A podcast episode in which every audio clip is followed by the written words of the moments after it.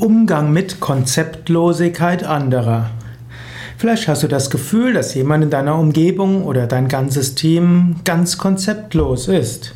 Und irgendwo findest du, dass das Verhalten sehr unabgestimmt ist. Zunächst einmal überlege, ist es wirklich Konzeptlosigkeit oder ist es einfach etwas, was auf Erfahrung beruht? Nicht immer muss das Konzept wirklich klar sein, aber oft haben Menschen gute Gründe, sich so zu verhalten, wie sie sich verhalten. Eventuell gilt es zuzuhören. Zuhören ist oft ein sehr guter Ratgeber.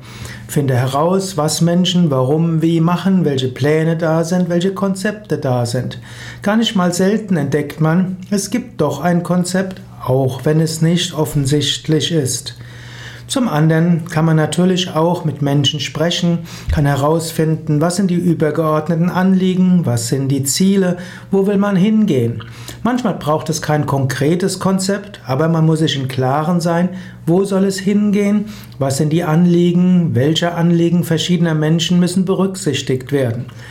Oft ist das Bewusstsein von Zielen, Anliegen, etwas Wichtiges und dann ergibt sich das Konzept von selbst. Manchmal kann man auch bewusst ein Konzept dann erarbeiten, nicht immer ist es notwendig.